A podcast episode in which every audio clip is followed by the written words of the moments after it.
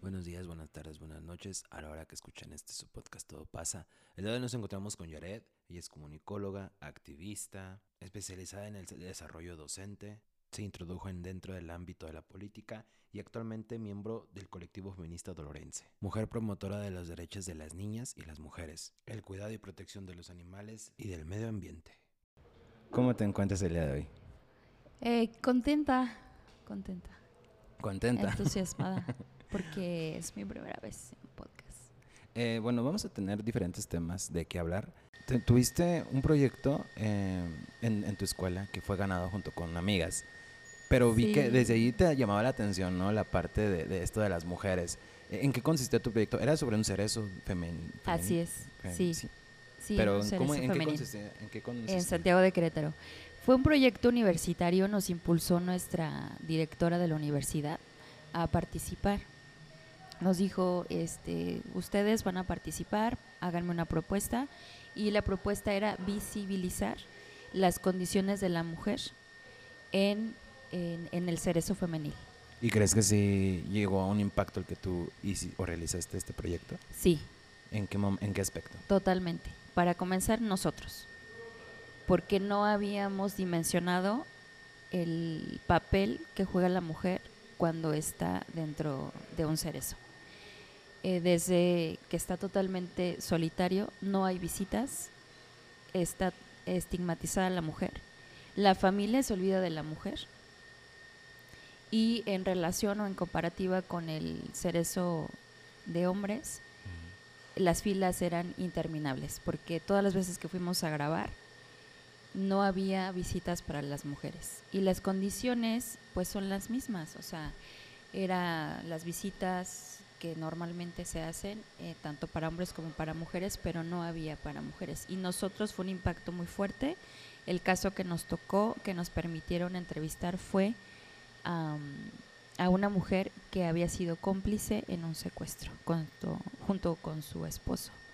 Entonces fue, fue fuerte en el sentido desde que entras, todas las eh, normativas que tienes que seguir para poder entrar. Nosotros éramos universitarias, entonces nuestra propuesta no creímos que iba a llegar tan lejos. Em, pero primero fue nosotros, o sea, darnos cuenta que el papel de la mujer es muy estigmatizado y se pierde totalmente este sentido de la dignidad humana en las mujeres. Es muy fuerte, ¿eh? Pero bueno, en cierto aspecto hicieron algo malo. Mm, ¿Consideras tú que es como, pues no sé, que se les trate bien? Bueno, así como, como lo escucho o, no? ¿O cuál es tu punto de? Pues debe de, de aunque estén en la cárcel, debe de garantizarse eh, Sí, parte de los derechos sus humanos. derechos Ajá. humanos, ¿no? Esa cuestión sí, no podemos eh, negarla, pero em, yo me refiero más a la cuestión social, Ajá. que eh, los hombres seguían con el apoyo de la familia y las mujeres no. Por, por ejemplo, estaba eh, esta parte de los de Mara Salvatruch en El Salvador, creo, la Sí, cárcel. que se ajá. pusieron en contra y yo dije, pues son unos vatos que en lo personal, aunque sea hombre o mujer, pues han hecho daño a familia y pues muchas veces eh, lo que quieres es que paguen en vida, porque pues lo sencillo es como la pena de muerte, si lo digamos a decir de alguna manera. Pero sí siento que necesitarían tener esa parte en la cual aprendan la lección posiblemente, o posiblemente no van a salir, pero pues ¿por qué considerarles muchas cuantas personas vemos en la calle que no tienen un lugar donde dormir, no, no tienen ni siquiera que comer, no tienen ni siquiera este que vestir y pues en, en un cerezo en una cárcel pues te dan todo. O sea, yo digo, en ese aspecto, ojo, también considero o, o veo la parte de que también pues hay personas inocentes que están dentro de, de ahí y pues ni nada más con una carta de un perdón piensan que se arregla todo. O sea, también está esta parte. Pero siento que pues sí, Chansey, no sé ¿qué, qué tanto viviste tú y un impacto. Pues lo primero que pierden y que no se les podrá este, sustituir por nada es su libertad. Y si pierdes la libertad, creo que has perdido como humano. Entonces, eh, eso no se puede sustituir por nada. Y es algo que les pega duro. En el caso de nosotros que fuimos a entrevistar a, esta mujer, ella nos comentaba en la entrevista que daría todo, todo por no este, haber hecho lo que hizo y estar así textual, viviendo en la calle, pero libre y con sus hijos, porque era mamá también. ¿No habrá ahí este, actuación? No, no sé. ¿Consideras tú? o- Mm, Pues creo que no, porque todos tus sentidos se, se, se maximizan dentro. se abren? Sí, o sea, estás totalmente expuesta. Estás muy expuesta a todo. Entonces, quien entra ajeno a sus rutinas, porque es todo rutinario y, o sea, todo tiene, todo está muy marcado y la rutina es muy, muy estricta. Entonces ella al ver, pues, personas externas, no creo que haya sido una actuación. Y más allá de eso, creo que el sentido humano, eh, también nosotros como externos, eh, pues impacta, porque no tienes la libertad y no hay cómo sustituir eso, no hay, eh, pudieras decir, no, pues lo sustituyo con algún libro, con algún área creativa dentro de, del, del cerezo, pero en realidad no. Es como un bajón, un subidón de, de azúcar, digámoslo así, de, de adrenalina, pero no se puede sustituir la libertad. O sea, no, no, es, no, no hay algo que lo sustituya. O inclusive el contacto eh, humano, ¿no? estar con otra persona, porque hay mujeres que nunca han recibido una visita. Esa parte donde deja de ser lo social y se reprime, como dices tú, la, la libertad. En ese sentido, pues sí, creo que llegan a, a tener una, una parte, pues, pues posiblemente triste, porque yo creo que van a atravesar un, un sinfín. No me imagino ni quisiera que la verdad quisiera saber este por qué pasan, pero pues todo pasa por algo, ¿verdad? También al final de cuentas. De- dentro de también, bueno, tuviste este proyecto, te metiste al ámbito de la política. ¿Cómo fue para ti o qué opinas tú acerca de, de las personas que tienen diferentes ideologías para empezar?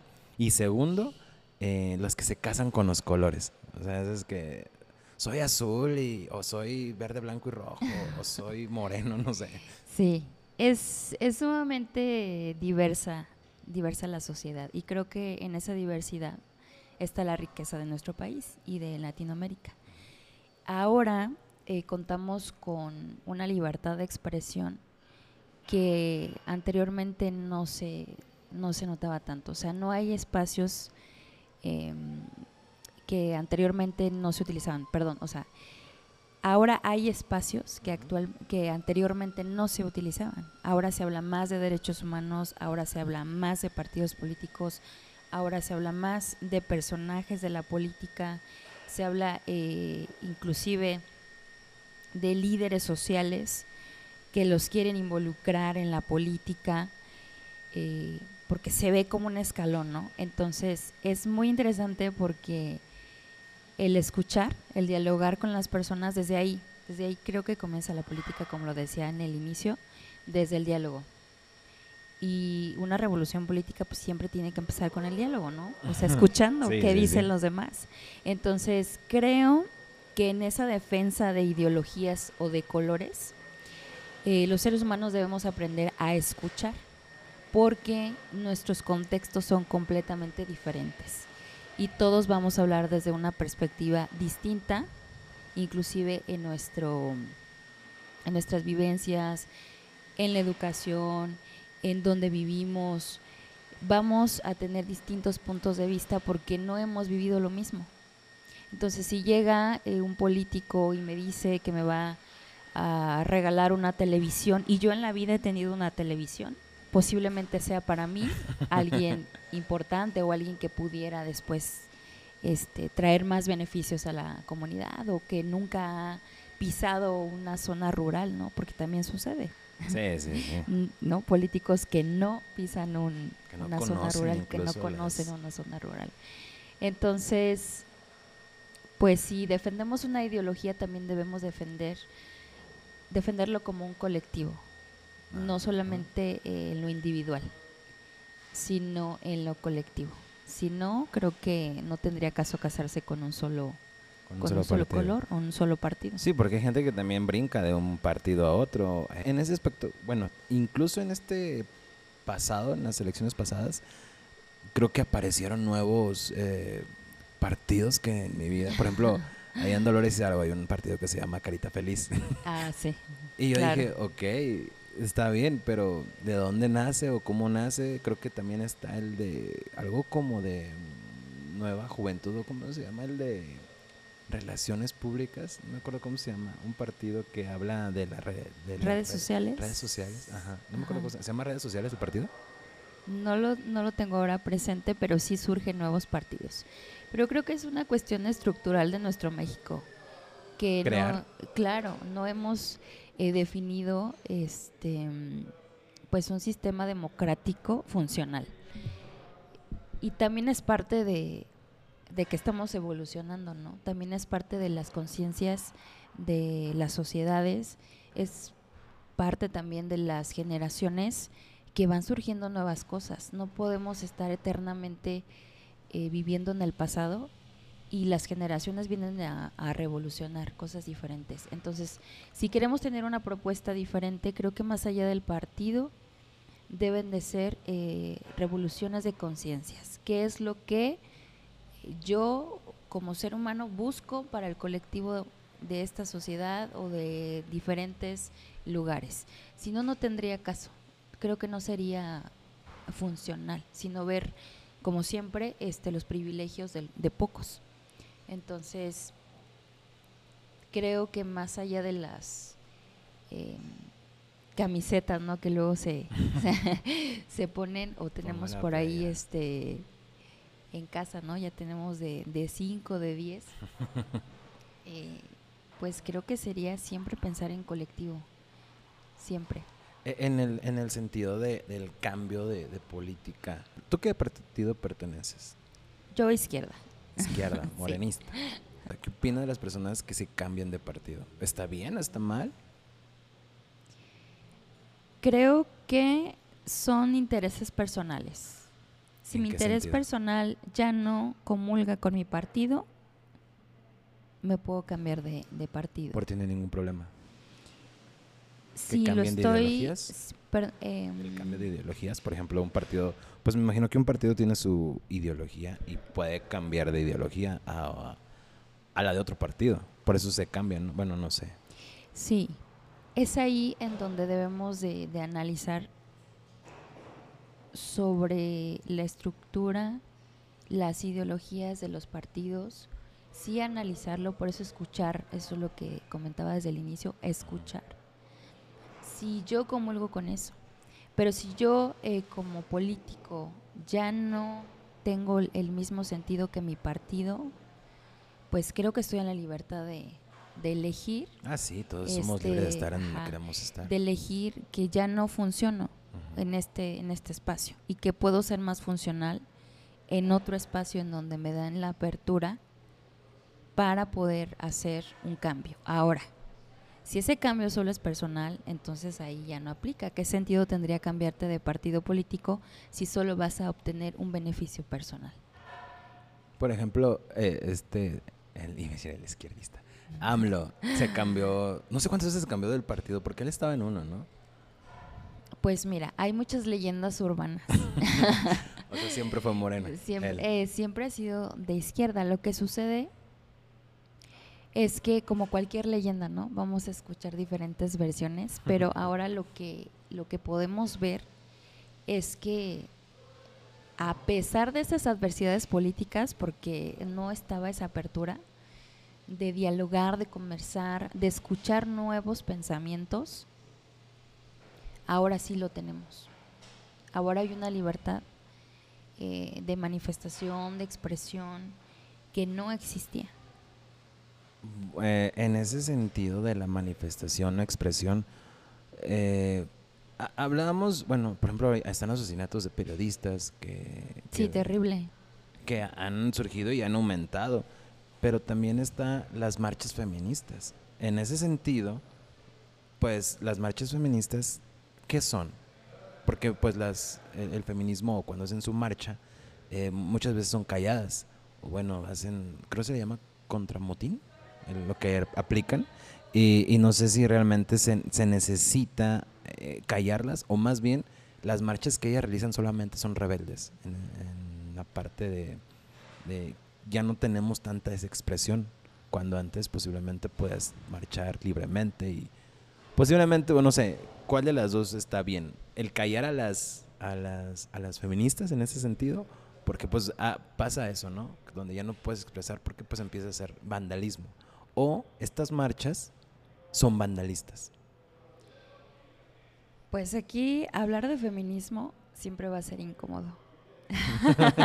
¿Por qué? Siempre es incómodo la palabra feminista. ¿Por qué? Porque no estamos acostumbrados a que a que se se proyecte, se visualice la violencia. A que no estamos acostumbrados a que se grite que han sido violentadas, que han sido violadas, que han sido eh, asesinadas por familiares. No estamos acostumbrados. Sin embargo, eh, solemos callar o suelen callar las personas, la sociedad, cuando esto sucede. ¿Por qué? Porque si alguien dice que fue violada por alguien de su familia, por un amigo, por un conocido, pues eh, caemos en esta estigmatización, ¿no? De estigmatizar a la persona, a la mujer en especial. ¿Por qué no hablo cuando debería de hablar? Y el espacio que ahora han creado las mujeres para hablar o para gritarlo es en las marchas. Y una marcha es una manifestación de rabia, de enojo, que es totalmente válido. ¿no? ¿Por qué? Porque el sistema este, que tenemos de justicia en México y en Latinoamérica no ha dado el ancho para este tipo de situaciones que nos han sobrepasado. Tenemos muchas niñas, mujeres desaparecidas, eh, tenemos gran cantidad de mujeres que han sido violadas. eh, y ahora este espacio, estas manifestaciones, pues no se hablan, se grita, porque en los espacios donde se debió de hablar No no fueron escuchadas. Sí, sí, sí, eh, eso tiene sentido. Y es lo que yo, bueno, también en esa parte, yo también decía, pues, tienen ese coraje, tienen ese rencor de que, pues, es que ni, ni siquiera nos hacen caso, o se minimiza, muchas veces se minimiza, "Eh, no pasa nada, o los famosos videos de, ay, yo a tu edad aguantaba tres cachetadas, no sé qué, una infidelidad y una lloreta y arriba. O sea, Ajá. mismas mujeres que promueven, eh, el- ahora sí que si de alguna manera le llamamos machismo, Sí. pero también está la contraparte del gobierno que pues no, mm, pues ahora sí que de alguna manera hace silencio a esto. ¿Por qué? Porque es que estás rayando, es que estás golpeando, que en cierto sentido también está bien, porque pues hay personas que simplemente van por echar relajo, pues nada más por ir a destruir, sacar esa euforia. Pero las personas que sí van en ese sentido, ¿a dónde llega? Exacto, yo creo que no debemos de desviar la atención eh, por la raya o la pinta de algunos espacios públicos, por los casos que realmente son urgentes en nuestra sociedad. En México eh, tenemos muchos casos en Latinoamérica también, entonces no desviar nuestra atención por eh, el espacio en donde se han manifestado algún grupo de mujeres. Porque también aquí debemos eh, aprender a diferenciar que no todas las feministas luchan por lo, eh, por lo mismo, ¿no? Hablamos, me decías, de, de tipos de feminismo, no todas pueden luchar por lo mismo. Entonces, todas están en el derecho de manifestar diferentes inquietudes, ¿no? Y no se trata de estar en contra del hombre o, o de odiar al hombre Sí, no se trata de, eso, ajá, no se trata de eso. Ahora, aquí yo quiero poner como algo muy, muy en claro.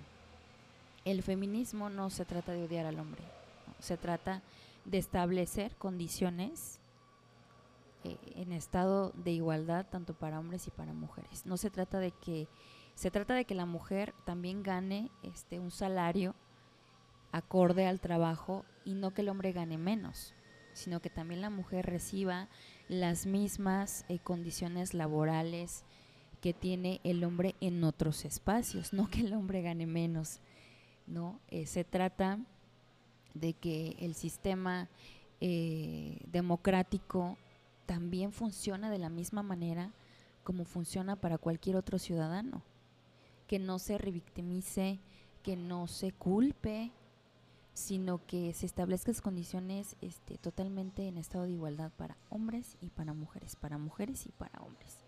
Entonces, em, hay cuestiones personales, ¿no? Hablamos hace ratito de cuestiones políticas personales. También hay feministas que, que son, eh, que hacen sus movimientos por una cuestión personal y a veces no colectiva, sino por una cuestión personal de que no se le ha dado justicia o seguimiento a algo que le sucedió.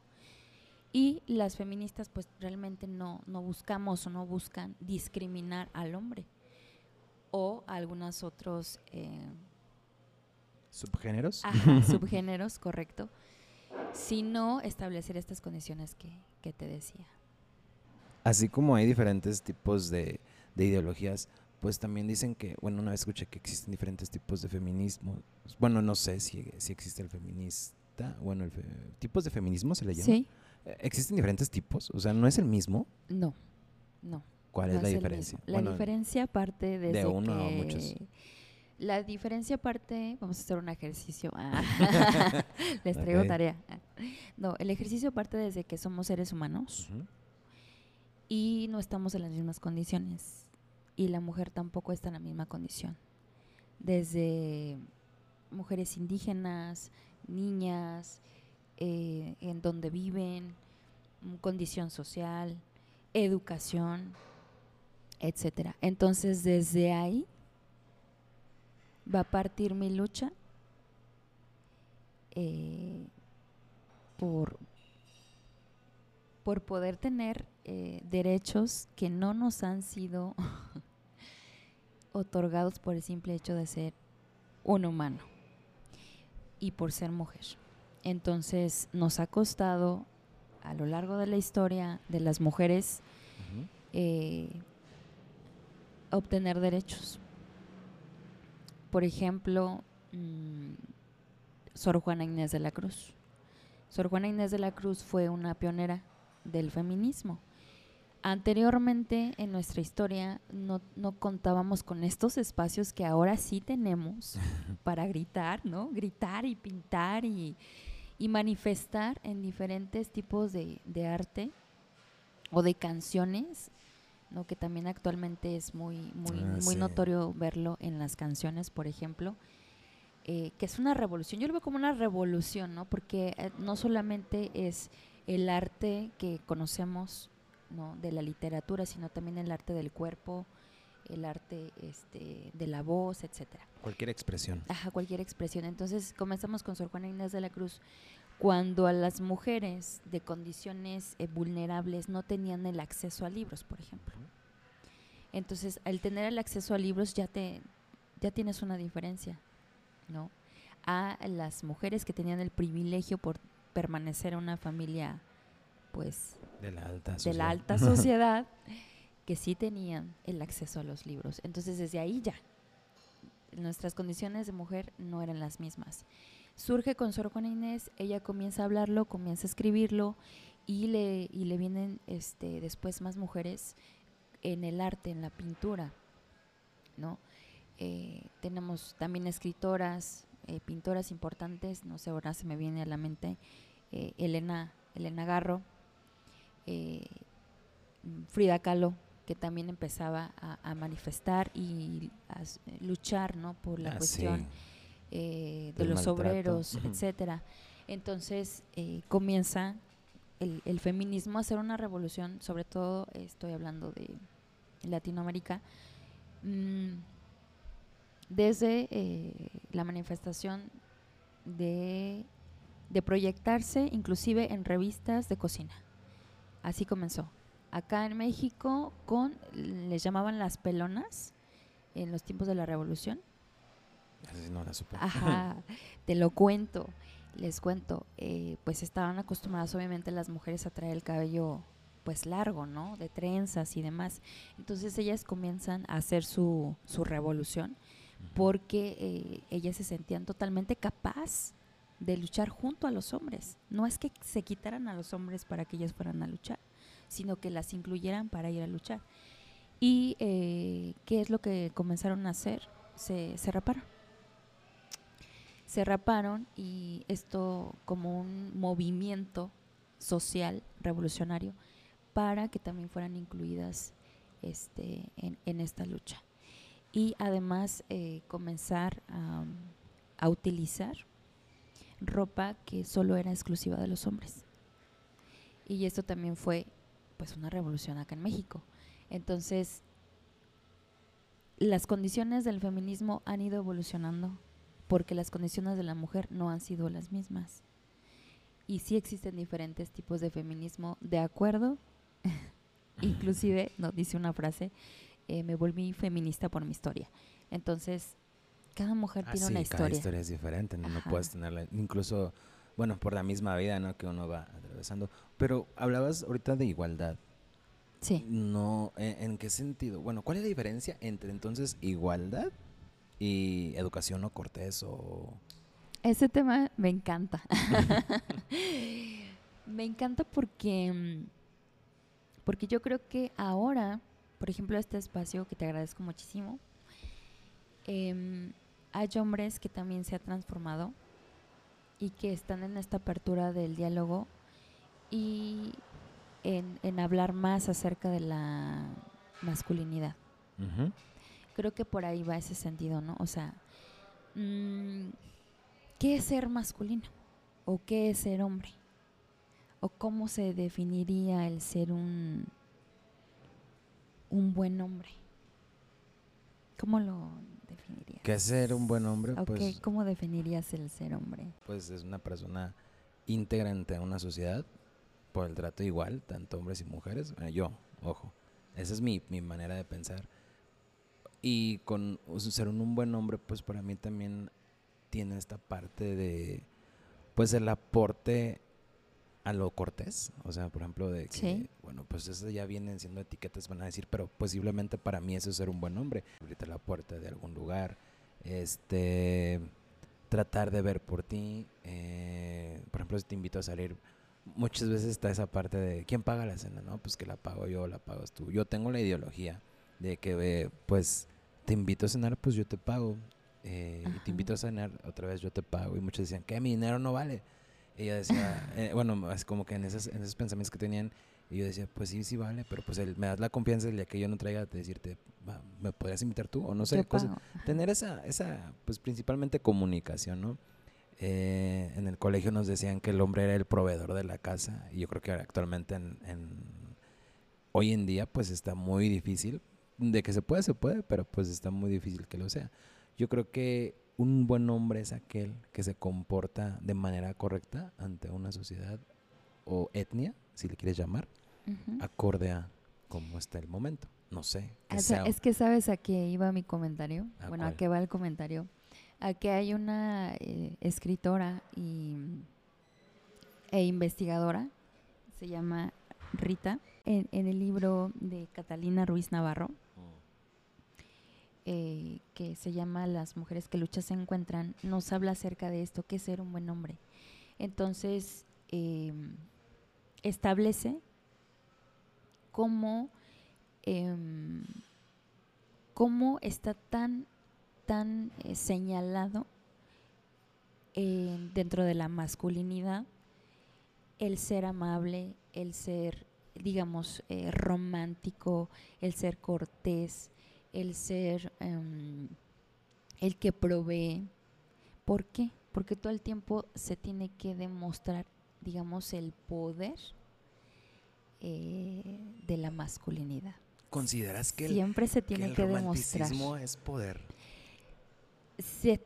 o sea, eh, hay una etiqueta, pues. Entonces ella lo maneja como una mafia, porque si el hombre no demuestra que es el más fuerte entre los hombres, no es hombre. Entonces, ¿a qué va este comentario? si yo escucho de una mujer que me dice no pagues, pues no pago, punto, ¿no? Ahí queda, ¿ok? Llegamos a un acuerdo. Tú pagas esta vez, yo pago la siguiente ocasión, etcétera. Los acuerdos no escritos. Ajá, exacto. Los acuerdos no escritos. Entonces, creo que en esta nueva revolución del feminismo también trae una revolución de la masculinidad que se debe de transformar y que se debe de hablar sobre todo. Creo que nos falta, así como hablamos de feminismo, creo que también debemos, debemos de hablar de masculinidad. Eso sí. Y creo que, que para eso eh, no tomarnos tan a pecho si algún algún hombre nos, nos, nos corteja, no etiquetarlo a nombre del feminismo, te digo que yo puedo sola, que yo me puedo invitar sola a mi cena. Ah, sí, eso sí. Entonces, Pero no hay mujeres que digan eso. Pocas lo dicen. poca. Ajá, y pero aparte, es que... Ay, no, ahora te voy a interrumpir. Antes de que... Eh, y hablaste de, de la parte del hombre y eso sí tienes mucha razón. Eh, te la doy porque muchas veces hay más discriminación a veces, o últimamente estoy viendo más discriminación hacia el hombre que a la mujer, bueno, en lo personal. Claro, es lo que te comentaba en un inicio de, de este diferenciar del odio personal que pudiera tener alguna mujer por un hombre Ujú. a lo que el movimiento feminista no quiere, que es discriminar al hombre. Ojo aquí, ¿eh? Porque a veces las cuestiones personales e individuales se hacen a nombre del feminismo. Ah, eso- pues sí. Sí, sí, sí, totalmente. Porque eso te iba a decir. Hace tiempo tuve una plática con unas. Creo que están en la universidad y fueron a una marcha a la Ciudad de México. Ajá. Y terminaron con la frase de ¿por qué diablos existen los hombres? Y dije, o sea, está bien tu odio hacia, hacia nosotros, pero pues tienes un padre. Pero Claro. pues él no es, y yo, pero es hombre. O sea, y dentro de nuestra discusión, La famosa frase, no Sí. todos los hombres. pues si no todos los hombres, no me voy a incluir en esa frase, pues incluye más bien a tu familia. Yo no puedo decir que todas las mujeres son iguales. ¿Por qué? Pues porque tengo a mis sobrinas, tengo a mi, a mi familia. Principalmente, por ejemplo, me pongo a pensar en- en, en todas las mujeres que están a mi alrededor y pues que no puedo, si critico a una o si critico en general a todas las mujeres, la, famosa frase, tenía que ser mujer cuando Ajá. va manejando el volante. Pues yo al principio sí le decía, muchas veces he, he- he cambiado diferentes tipos de pensamiento, pero han sido a raíz de, de momentos o, o personas con las que me llego a juntar o, o- o ver en, en cierta parte. Pero sí siento más esa discriminación o ese odio, ese, bueno, sí, totalmente repudio hacia el hombre, que lo están manejando mal y todo es en nombre del feminismo. Así es. Yo la otra vez estaba viendo un señor que estaba en una marcha y lo corrieron por ser hombre. Y dije, y, y él iba por su hija. Sí, sí, sí, es, es, es lo que te, lo que te comento de no, de aprender a diferenciar eh, la, la cuestión personal, individual, al colectivo, al movimiento feminista. Hay cuestiones eh, personales e individuales de cada mujer que, mm, que se nombran no feminismo y no es así. Entonces también debemos eh, poner sobre la mesa que no todo. Que no todo lo que no todas las mujeres, una, son feministas, no todas las mujeres luchan por lo mismo. Y no todas las mujeres eh, deben eh, manifestarse a nombre del feminismo cuestiones personales. Creo que eso también debemos hablar una parte de que no todo el feminismo o no todas las mujeres em, utilizan, no digamos de esta manera, lo utilizan como cuestiones eh, ya que dominan, no, que dominan este intereses personales, porque también sucede. Así como en la política, también. Hay intereses personales Claro, de- también. Sí, por supuesto. Entonces, eh, creo totalmente, eh, yo crecí en el feminismo con mujeres que por supuesto no odiaban a los hombres. Al contrario, los hombres estaban ahí eh, luchando por mismos ideales. Entonces, simplemente era un acompañamiento. No era una cuestión de poder y no era una cuestión de, de, de bien, de quién proyectaba más, si la hombre, si el, el hombre, perdón, o la mujer. Entonces creo que eh, también debemos de hablar que no todas las mujeres, eh, a pesar de que, ten- de, de que tenemos ahora una voz ilimitada, podemos usar el feminismo para dañar a las personas. E- En el sentido, ahorita, y retomando otra vez, volviendo a esto de, de diferenciar entre lo que es la- lo cortés o lo educado, pues un poder feminista, ¿no? Eh, este caso está muy sonado y está en internet. Eh, había una mujer Ajá. que luchaba, hace ratito mencionabas de los salarios también, sí. que luchaba porque ella también tiene- tenía derecho de tener el mismo empleo que un hombre. Pues esta mujer se mete a trabajar, y está grabado, se mete a trabajar a, a repartir tanques de gas. Entonces, este, llega a una casa, toca y le dice al señor, pues aquí está su tanque de gas. Que lo, lo que es, es un- una persona que reparte tanques de gas, pues lo baja y te lo instala. Claro. Ella decía, pues aquí está, este, yo no lo puedo bajar, ayúdame a bajarlo. Y dije, "Eh, eh, estás trabajando en, pues en algo, pues ella decía, pues que tenemos el mismo derecho a trabajar en lo mismo. Y yo, pues si te vas a meter en algo, pues mínimo hazlo. Y decía, pues, ¿dónde queda lo cortés? Y, y, y yo cuando estaba viendo el video, pues mi reacción fue así de, pues es que no sé. En eso por- no, a mí me hace ruido. Digo, está bien, puedes trabajar, sí, pero si lo puedes hacer. Si no, si, mm, si no puedes hacerlo, pues mejor no trabajes en ello. Bueno, yo considero en ese sentido. Pero me tacharon de, cuando estábamos en un grupo, me tacharon de machista por decir eso. Dije, no, ojo, estoy diciendo nada más que, pues si no puede ella bajar un tanque de gas y no lo, puede, no lo sabe instalar, ¿para qué trabaja en un tanque de gas? Y luego es como un hombre. Por ejemplo, también un hombre puede trabajar, no sé, de doctor. No va a ser doctor si no sabe ser doctor. Bueno, Claro. Y me tacharon de, de machista por decir que una mujer no pueda, no, no que no pueda trabajar en, tan- en repartir tanques de gas. Yo dije, no puede trabajar si no sabe bajar un tanque de gas, porque tiene su maña, si no sabe conectar un tanque de gas. Ahora, ¿para qué trabajas en algo que no sabes? O estoy mal yo, o no sé, tú dime.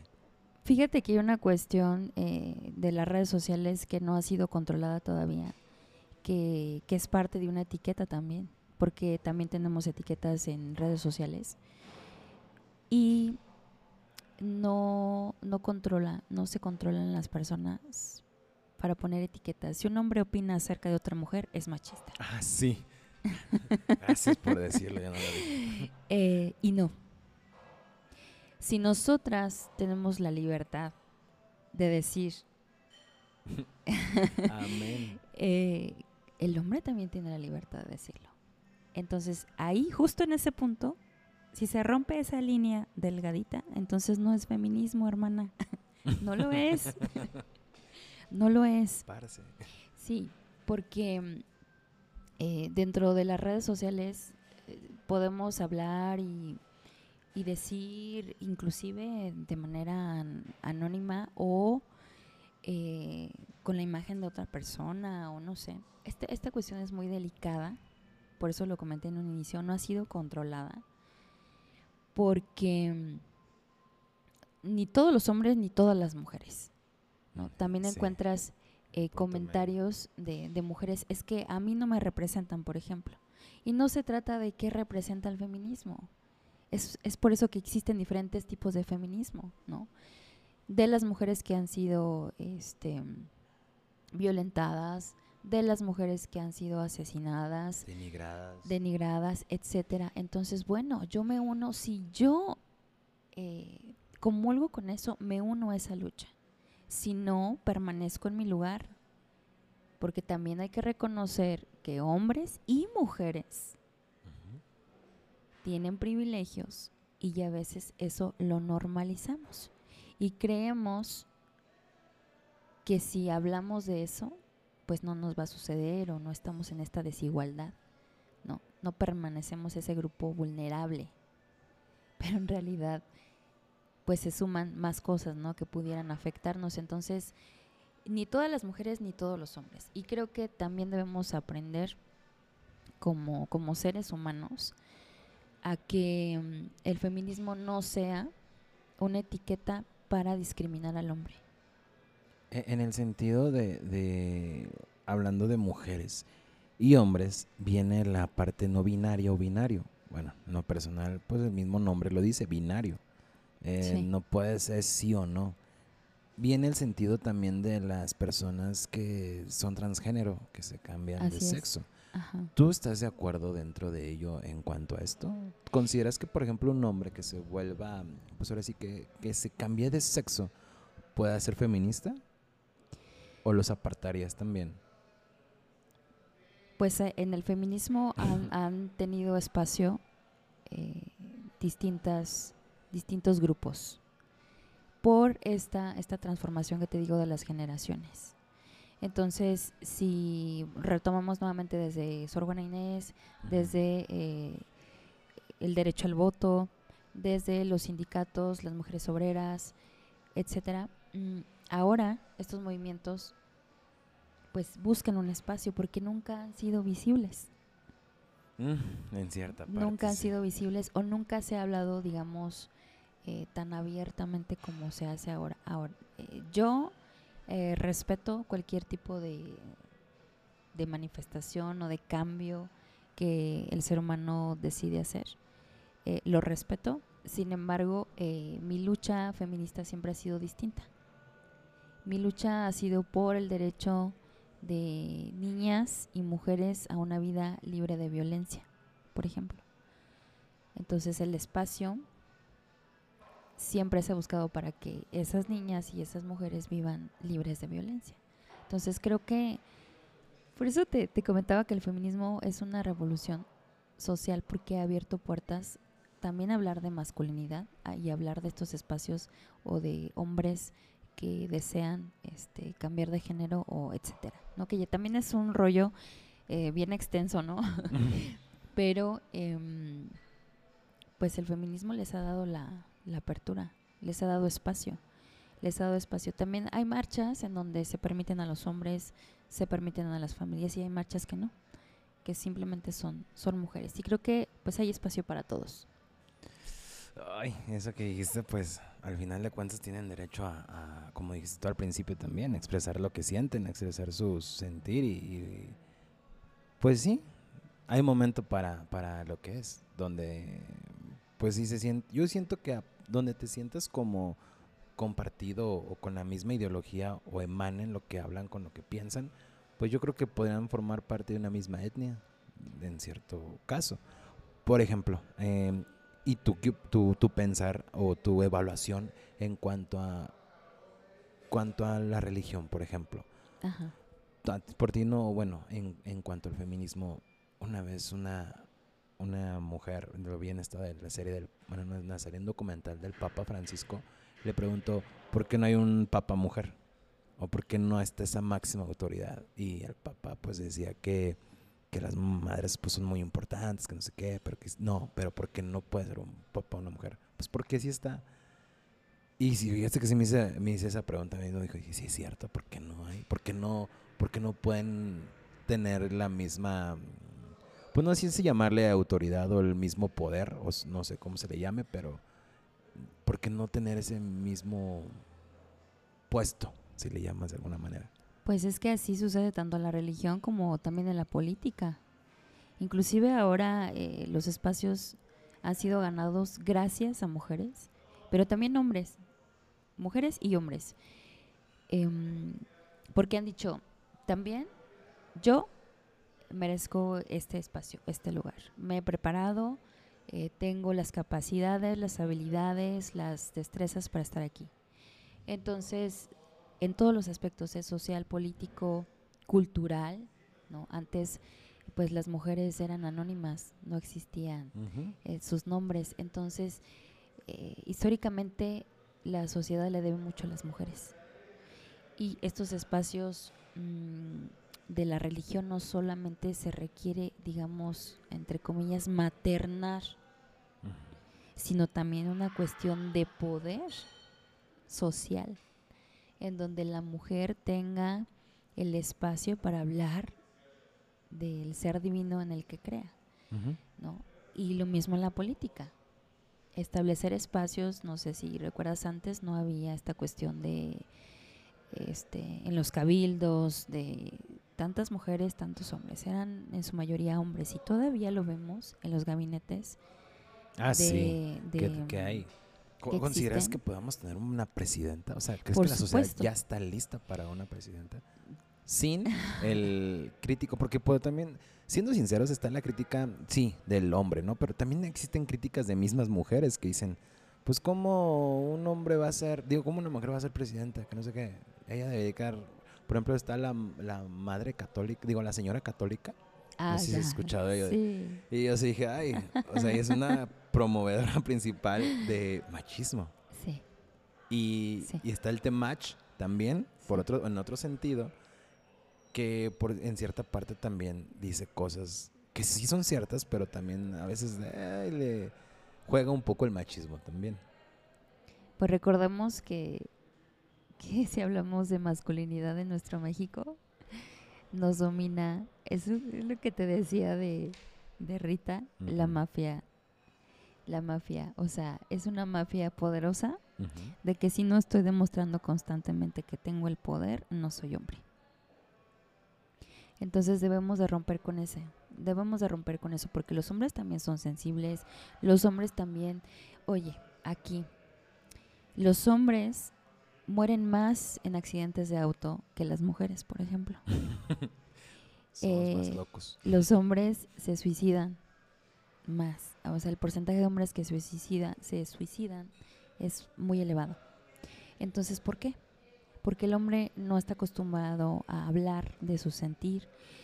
Es El reprimir. el reprimir las emociones y súmale que dentro del núcleo familiar de la sociedad, si lloras, no eres hombre. Ah, sí, totalmente. Entonces debemos de romper con ese, con ese estigma que tenemos de los hombres, porque también sienten, también eh, son sensibles, también son corteses, y el hecho de que a mí un hombre me abra la puerta no me va a quitar lo feminista, por ejemplo.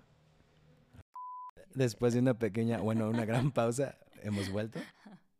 Para terminar el episodio de hoy, eh, ex- existe también esta parte donde los hombres ya tienen miedo, o sea, eh, ya no sabemos cómo actuar, el miedo de, saber qué hacer ante una mujer, puesto que pues existe, por ejemplo, no sé, la amistad entre hombre y mujer, que muchas personas no creen que pueda existir una, amistad entre, hombre, entre un hombre y una mujer, o que las mismas mujeres lo malinterpretan, que muchas veces tienden a, a- me está coqueteando y también hasta por eso sienten insultadas o está la otra parte de, de donde no sabemos cómo actuar si le abrimos la puerta a alguien está mal porque ella se pone a abrir sola su puerta que si pagamos la cuenta de su dinero que acaso no vale que e- esta parte de la cortesía o o también, por ejemplo, pedirle un número a una, una mujer. Por ejemplo, a mí en lo personal, si le pido un número a una niña, me da miedo. ¿Por qué? Porque me tacha de quiere conmigo, va a usar de mí, no sé, misógino o, o X palabras que puedan utilizar. O también está la, la otra parte donde no sabemos cómo comportarnos o qué hacer, porque como hace ratito lo dijiste, si nosotros emitimos un, un juicio, un pensamiento ante alguien, automáticamente ya estás fuera, auto, automáticamente ya eh, la misma sociedad te va a ser juzgado. ¿Qué tenemos que hacer un hombre o cómo, qué, qué pistas debemos de seguir o qué instructivo para saber qué hacer y qué no hacer? Porque sí me entiendes a lo que me refiero, de, de sí, este miedo. totalmente. Bueno, primero, no olvidar que la mayoría de los acosadores o violadores o hombres que violentan es muy grande. Eso como hombre y como mujer no se nos debe de olvidar. Punto uno. Eh, es totalmente em, razonable que, que exista temor de la mujer porque son espacios públicos en donde han sido violentadas o han tenido algún tipo de, de pues encuentro no agradable, ¿no? Entonces, esa parte no la olvidemos, punto uno. Eh, estos espacios públicos están prácticamente dominados por eh, o para los hombres. Se está haciendo un cambio, va lento pero efectivo, Y no olvidemos que esos, que esos espacios, compartidos o no, deben de ser respetados, tanto del hombre hacia la mujer y de la mujer hacia el hombre. Entonces, no olvidemos eso, ¿no? O sea, no, no, no podemos olvidar que la violencia en nuestro país es, eh, en su gran número, ejercida por el hombre. Ahora, eso no significa que cuando una chica recibe una invitación o una cortesía de algún hombre, eh, vaya a terminar en violencia o, en algo, en acoso o en una violación, en una situación muy delicada. Eso no significa, pero hay que aprender a que cuando es no, es no, es un rotundo no. Y no em, tomar personal, no tomarnos personal. Esto es para ambos sexos, ¿eh? No tomarnos personal el hecho de que si, te, decía hace ratito, que si me abren la puerta, o sea, no me va a quitar lo feminista, no me va a quitar que estoy luchando por los derechos de las mujeres, porque un hombre abra la puerta. Puede ser que en ese momento, em, estando acompañada, surja ese, ese, esa caballerosidad, esa cortesía, esa inclusive educación de, del hombre pero eso no significa que a mí, como mujer, me va a quitar este, que estoy luchando por los derechos de las niñas y de las mujeres. Porque en otro momento yo puedo abrir la puerta sola y no hay problema. Ningún hombre se va a detener a decirme, te lo dije, tú podías sola. No. ¿No? Entonces, pues no tomarnos personal eso. Pero también en el reconocimiento, creo, Luis, que esto es bien importante, que eh, se rompan las estructuras entre amigos de no más violencia, ¿no? De, de si ver que, que un amigo, inclusive algún familiar, está violentando en cualquier, de cualquier manera a otra mujer, aunque no sea de la familia, porque hay un, un estudio precisamente que te comentaba de Rita, eh, donde decía, hizo un focus group em, y, y, le preguntaba a los hombres, ¿no? y al parecer solamente a esos hombres les importaban las mujeres de su familia. Nada más. Ajá, nada más. Entonces, igual no. O sea, no importa que no sea mi amiga, mi hermana, mi pareja. Es un ser humano, es una mujer y por lo tanto si me dice que no, pues es no y no me lo voy a tomar personal. Y también de nuestra parte, eh, no, no etiquetar, ¿no? E, en este sentido, de, de a nombre del feminismo te digo que no me abras la puerta, oh, que no pagues la cuenta, que eh, no valores este, mi, mi trabajo laboral a nombre del feminismo. No, porque en los distintos ámbitos en el que nos desarrollamos, eh, no debemos etiquetar también, ¿no? Porque estamos haciendo un mal uso entonces de un movimiento que históricamente aún le debe mucho a las mujeres. Y precisamente este, en este sentido no debemos este, ensuciarlo por cuestiones personales, individualistas, porque eso no es feminismo.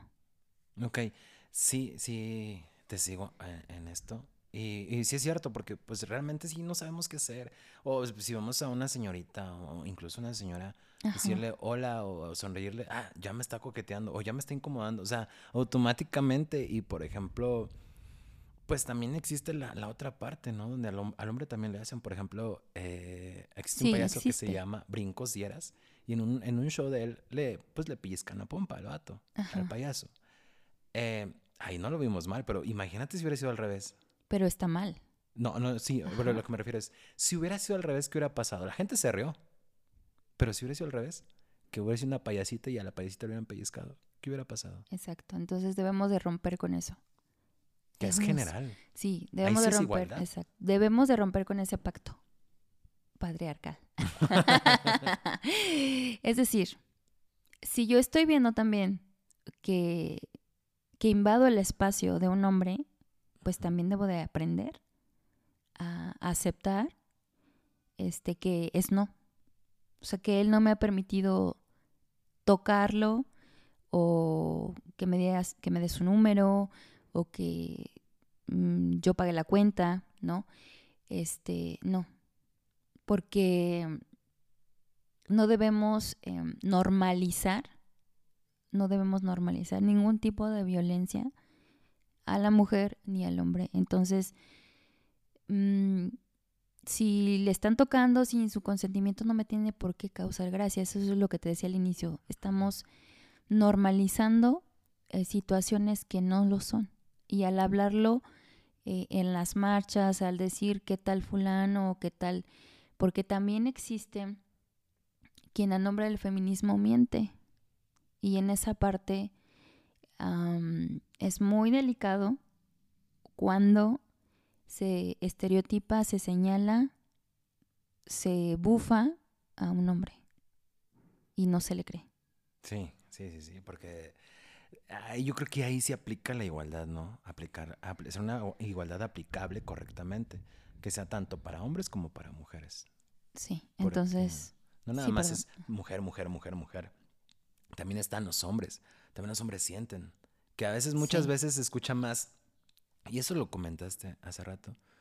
Eh, los hombres no nos podemos quejar. Somos muy suprimidos por tanta. Por lo mismo nos lleva al suicidio, posiblemente. Así es. Pero por reprimir emociones. reprimir tanto que no podemos expresar nuestro sentir, no podemos expresar. Y, y en un punto nos vamos a amarrar. Y es porque las mujeres alzan la voz. Si los hombres también alzáramos la voz, pues otra cosa sería. Ahora que van a decir, es que esto también es machismo, pues bueno, yo creo que no, no es machismo, más bien es ejercer un derecho de igualdad ante todos, que es lo que se está peleando desde el punto feminista, si quieres llamarle sí o no. Y pues bueno, antes de culminar el episodio de hoy, quisiera que, a ver, ¿qué nos gustaría compartir o regalar una ideología, un pensamiento a, a todos nuestros escuchas? Bueno, primero otra vez agradecerte. me divertí mucho y me encantó. Me encantó este proyecto. Te deseo mucho éxito. Nuevamente ahora que lo he retomado, pues mucho éxito.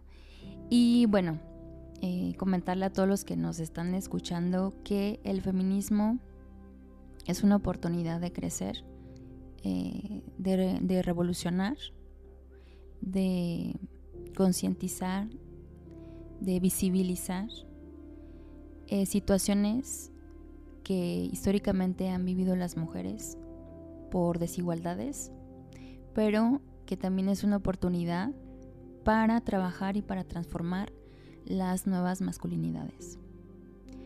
Eh, históricamente, pues ha existido la mujer y el hombre, por lo tanto no podemos eh, oprimir, discriminar o, quitar ni al hombre ni a la mujer.